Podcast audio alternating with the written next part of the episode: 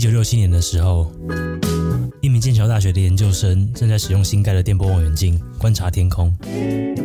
在持续观察几个星期后，望远镜检测到了无线电脉冲。一开始，这个信号只是被单纯的认为是信号的干扰，但随着深入的研究，很快就发现这个信号实际上是来自太空深处。每一次的脉冲之间间隔一点三三秒，这样的精准度让不少人开始怀疑这样的信号到底是不是自然产生的。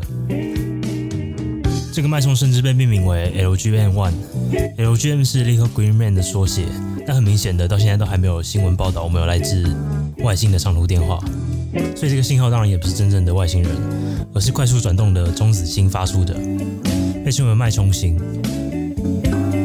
虽然这事件只是单纯的自然现象，但从那时候开始，许多国家合作的一个搜寻地外文明的计划，就像在海岸旁边等待瓶中性的人，等待地球有一天收到来自其他文明的讯息。但即便我们已经搜寻了地外文明超过六十年的时间，这个辽阔的宇宙似乎依然寂静无声。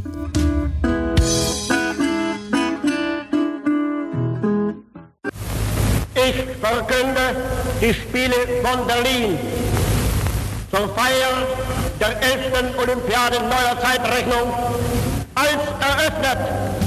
这个著名的片段是一九六三年奥运在德国的尼普科夫电视台进行了人类第一次电视的转播。在过去一个世纪里，因为卫星通讯技术的快速发展，所以我们无意间其实向宇宙发送了许多电波信号。以地球的圆心大约一百光年内，理论上都可以接收到来自我们无意间泄露的信号。这个范围大约包含了一万五千颗恒星，但在这个范围外，地球就只是个无声的灰点。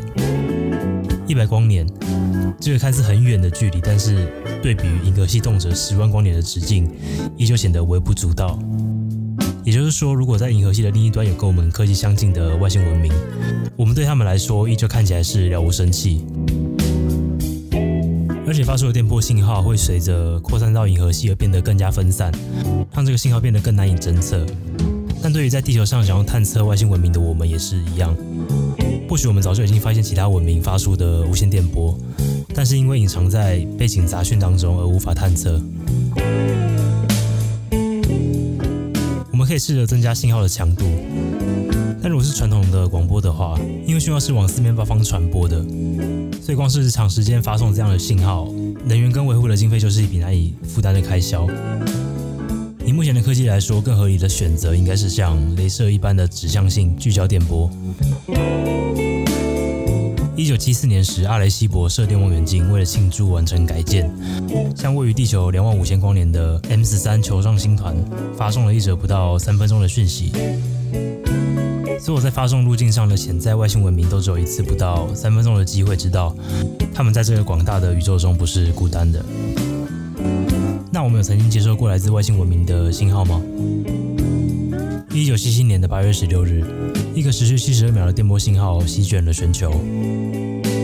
搜寻地外文明计划的研究人员检测到了一个明显的窄频无线电波信号。这个信号的特征并非来自任何的类地行星或太阳系内的信号。并且完整持续的观察了七十二秒，但是之后再也没有收到这种信号，而它的源头也一直不能确定。但在二零一二年的时候，研究人员还是对着信号的来源大致的方向发射了回应信号。这就像在海洋上漂流的两艘船，对着随机的方向喊叫，试图找到对方，但成功的机会非常渺茫。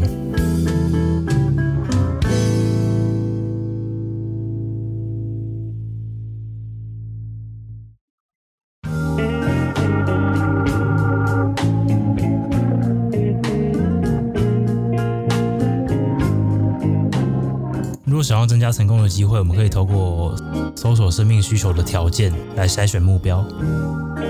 一九九五年，第一颗太阳系以外的星球才被发现。我们现在知道，银河系中有数十亿颗恒星，而每个恒星至少都有一颗行星围绕着它。当中有不少与地球大小相当，并且在视距带内运行。市区带内的温度不会太冷或太热，这表示这颗行星的表面可能存在液态水。据我们所知，液态水是构成生命不可或缺的一部分。但如果只是在市区带内，并不能保证这个星球真的有其他物种居住。要判断一个行星是不是正在孕育生命，需要更为详细的调查。像是我们可以透过分析穿过大气层的光来推断整个行星的大气的化学成分。含有大量氧气的大气光谱会跟含有大量氢气的光谱有显著的不同。地球上植物光合作用是产生氧气的源头之一。如果我们分析其他星球的大气，发现类似的氧气浓度，这样的发现可能就会被视为生命存在的证据之一。这被称为生命的印记。当然，高含氧量并不能保证有生命的存在，所以研究人员更感兴趣的是某些特定的化学成分。如果没有生命的话，甲烷和二氧化碳这样的化合物很难在一个星球的大气中存在。特别是工业革命后爆炸的二氧化碳，或许可以作为愚蠢生命存在的共同标记。另一个探讨外星文明的方式是透过检验其他科技的迹象。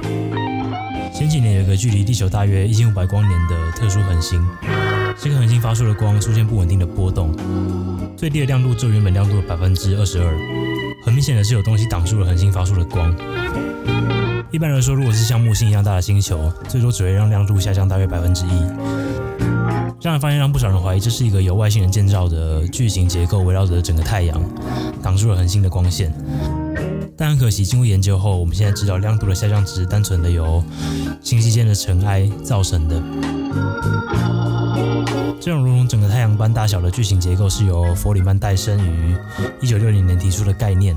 他提出，未来的先进文明或许可以进步到直接围绕着太阳建造巨型结构，完整的运用整个母星的能源。但研究人员对着银河系内数十亿颗恒星进行广泛的调查后，并没有发现这样文明的存在的可靠证据，至少到目前为止是这样。那银河系外呢？在我们调查附近的十万个星系后，依旧没有发现任何星际帝国存在的迹象。宇宙的沉默令人不安。我们才刚刚开始探测其他行星上的生命标记，但地球的生命在过去数十亿年的时间都在制造可被探测的生命印记。但是就我们所知，这样的生命记号并没有引起任何外星天文学家的注意。我们的宇宙如此之大，星球如此之多，其他的文明自然有很高的存在可能。但矛盾的是，我们依旧找不到任何文明的蛛丝马迹。跟宇宙庞大的体积和年龄相比，为什么直到如今依然显得死气沉沉？潜在的解释有很多个。也许生命很常见，但极少会演化成智慧生命。毕竟地球的生命花了四十亿年的时间演化，并经历了许多次的大规模种族灭绝才走到现在。也许生命要演化出智慧，存在一个极难翻过的障碍。如果那道障碍在我们的身后，那我们可能是少数翻过障碍的物种。这道障碍可能是演化成多细胞生物，或是核物的发明。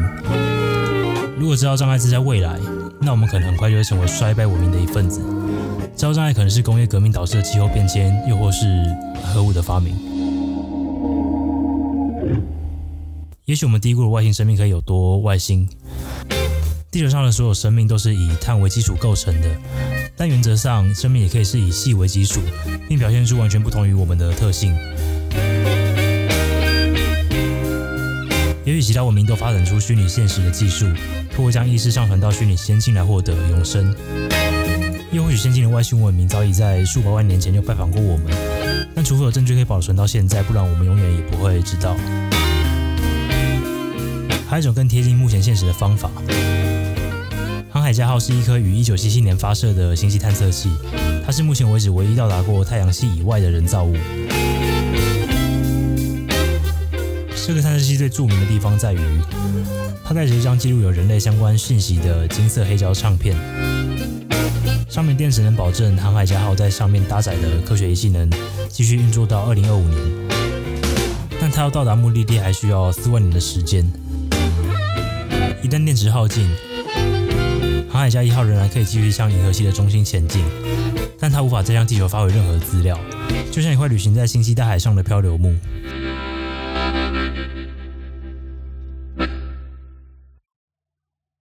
如果想要更有效率的探索整个银河系，一个先进的文明可能会研发可以自我复制的探测器。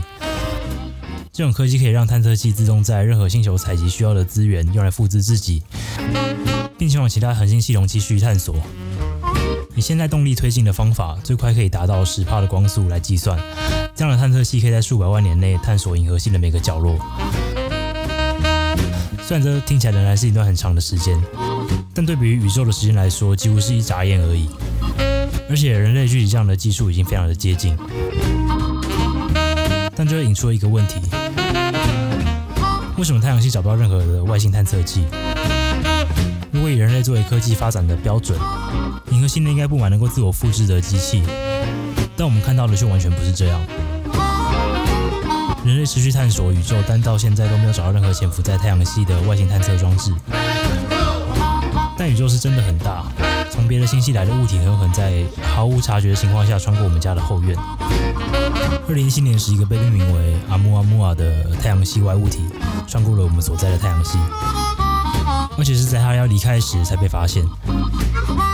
就算这样，这个发现只是单纯的运气好而已。它的大小跟形状只能透过它的反射的光来推断。最初它被认为是一颗彗星，但它经过太阳时没有像其他彗星一样形成喷流。在穿过太阳系后，这个物体开始加速，加速的方向跟本来应该要有的喷流一致。但就像刚刚提到的，它没有表现出任何彗星的特征，有可能是因为这个喷流太过微弱，我们侦测不到。但还有可能是它是一颗星系探测器，更具体来说是使用太阳帆作为动力的探测器。不过这个穿过太阳系的物体是完全侦测不到无线电信号的。也许它就跟旅行者号一样，它已经在数万年的旅行中没电了，只能在广大的宇宙中漫无目的的漂流。在只有地球一个样本的情况下，我们没办法知道生命在其他地方究竟有多么的罕见或普遍。如果在太阳系的其他地方，例如说木卫二的冰冻海面下发现了生物，我们可以比较这两种不同的生命起源，并了解生命到底有多稀有。宇宙星球的庞大数量加上地球生命力的顽强，让不少人相信，除了我们之外，一定有其他生物的存在。但事实上是我们不知道。我们不知道数十亿的星球是否足够再孕育出一次智慧生物。不知道诞生生命需要怎样的先决条件。我们不知道在这个宇宙中是不是孤独的。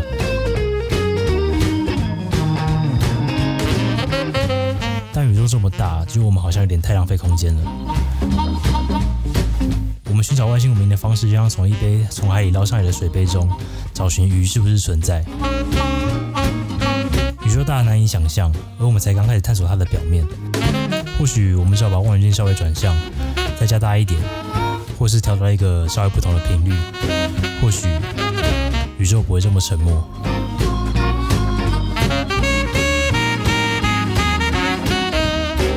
我是 Rick，这是 Sweet Time，我们下次聊。